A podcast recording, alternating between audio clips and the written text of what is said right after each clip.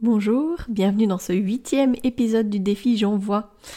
Euh, Aujourd'hui, je dois vous parler, vous raconter une réussite spontanément et sans script, sans les mains. Non, c'est pas vrai, j'ai quand même une toute petite feuille pour reprendre tous les prénoms que j'ai à vous dire. Mais donc aujourd'hui, ce dont je veux vous parler, c'est de la réussite de la bulle, euh, de, du lancement de cette maison de naissance, de comment est-ce que ça s'est passé euh, depuis le début. C'est un projet que je portais depuis de nombreuses années, une envie comme ça d'avoir euh, un lieu spécifique euh, qui pourrait permettre euh, effectivement aux personnes qui n'étaient pas prêtes potentiellement à accoucher en maison, dans leur maison, de pouvoir accoucher en maison de naissance. Donc avoir un peu une alternative à l'accouchement à domicile si on n'était pas prêt à accoucher chez soi, mais qu'on voulait aussi essayer autre chose que l'accouchement à l'hôpital. Alors je vais vous partager cette histoire et tout ce que ça en découle.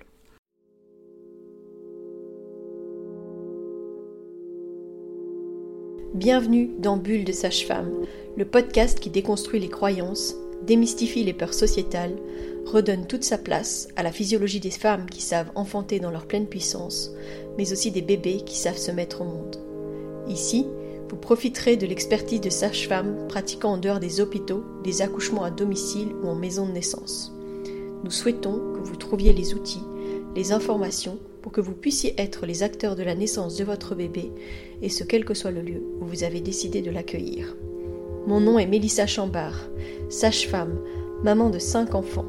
À chaque épisode, je vous partagerai mes astuces, mes bons plans, mon expertise, des anecdotes, mais aussi des témoignages de parents, de sages-femmes et des rencontres inspirantes autour de la périnatalité, dans la bienveillance, la force, la puissance.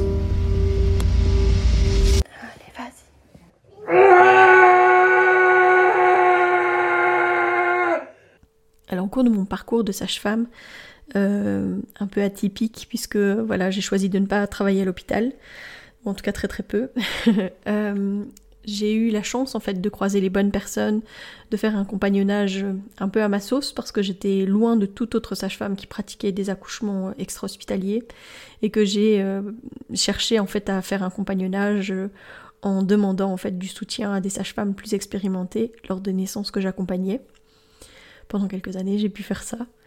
Euh, j'ai eu le soutien aussi notamment euh, des sages-femmes de la maison de naissance de Namur, qui étaient euh, bah, Bénédicte de Tisbar et Evelyne Mathieu, qui ont été vraiment d'un soutien très grand pour moi, parce que quand j'avais des questionnements, quand j'avais besoin voilà, de, répondre à des, à des, des, problématiques que je pouvais rencontrer, etc., elles ont toujours été ouvertes à me répondre.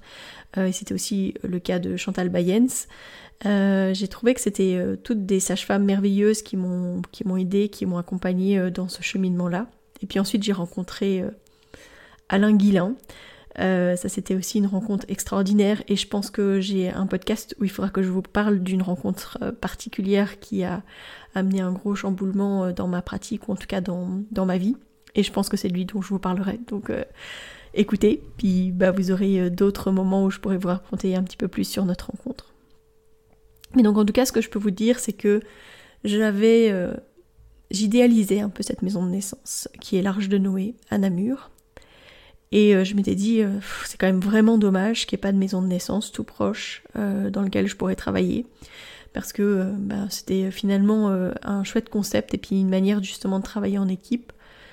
Et je pense que c'est ce qui me manquait dans ma pratique de sage-femme pratiquant les accouchements à domicile parce que la plupart du temps, je devais chercher une deuxième sage-femme qui habitait tout proche de chez la patiente.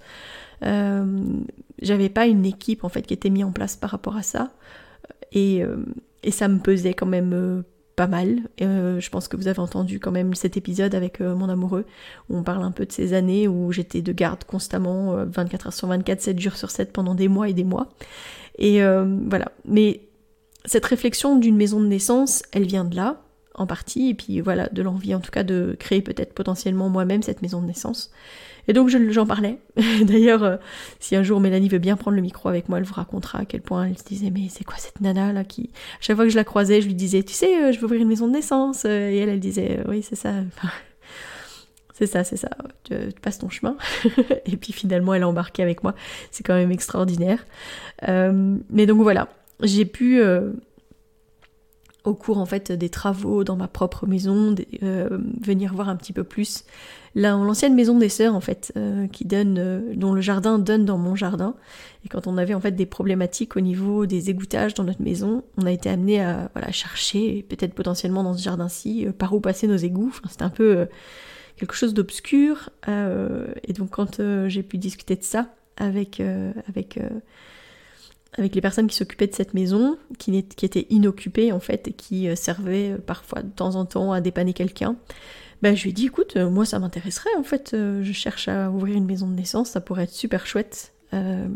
alors pour l'histoire, la maison de naissance de Namur, donc l'Arche de Noé, est une maison qui a été qui est louée aussi par, par les sœurs. Et donc je trouvais que c'était une drôle de coïncidence de dire que c'était ici la maison des sœurs qui potentiellement pourrait nous être louée l'ancienne maison des sœurs, puisque ça faisait quand même un certain nombre de temps, un certain temps qu'elle n'habitait plus ici évidemment.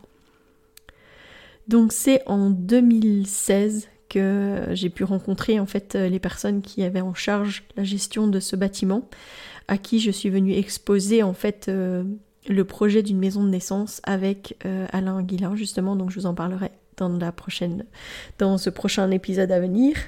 Euh, et euh, lors de cette rencontre, bah, on a vraiment pu discuter de nos besoins, etc. et de qu'est-ce que c'était qu'une maison de naissance, qu'est-ce qu'on pourrait y faire, etc.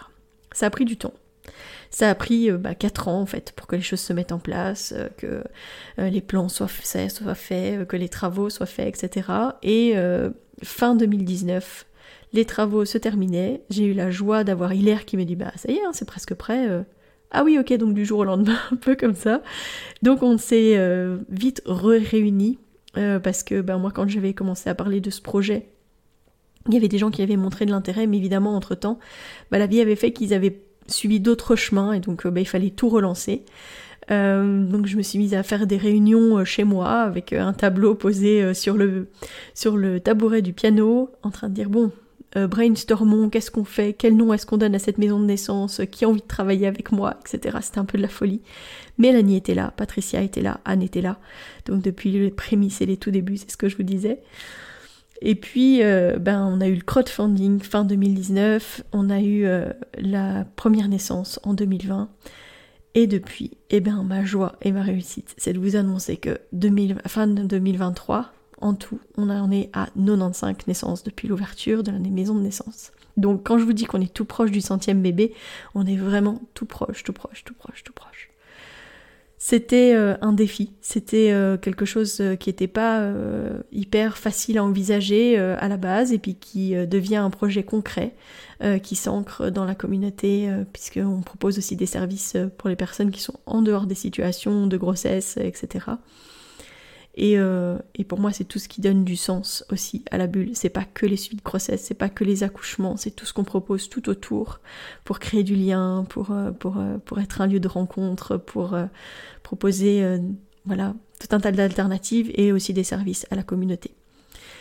Alors aujourd'hui, je voudrais juste honorer ces 95 bébés. Et donc je vais finir tout simplement ce tout court épisode euh, sans script, sans rien, mais au moins avec le script des bébés euh, qui sont nés avec nous. Et donc je voudrais euh, juste remercier Joanne, Georges, Jaya, Elliot, Nathanaël, Sacha, Léa, Stella, Victor, Martin, Gayatri, Gabriel, Alba, Gabriel, Amalia, Alix, Ambrose, Titouan, Louméa, Marty, Lucia, Sohan, Léonard, Saul, June, Louison, Élie, Nora, Louis, Siméon, Tom, Lucas, Natacha, Héloïse, Iris, Flora, Fréja, Martin, Alba, Alma, Léon, Chloé, Simon, Sohan,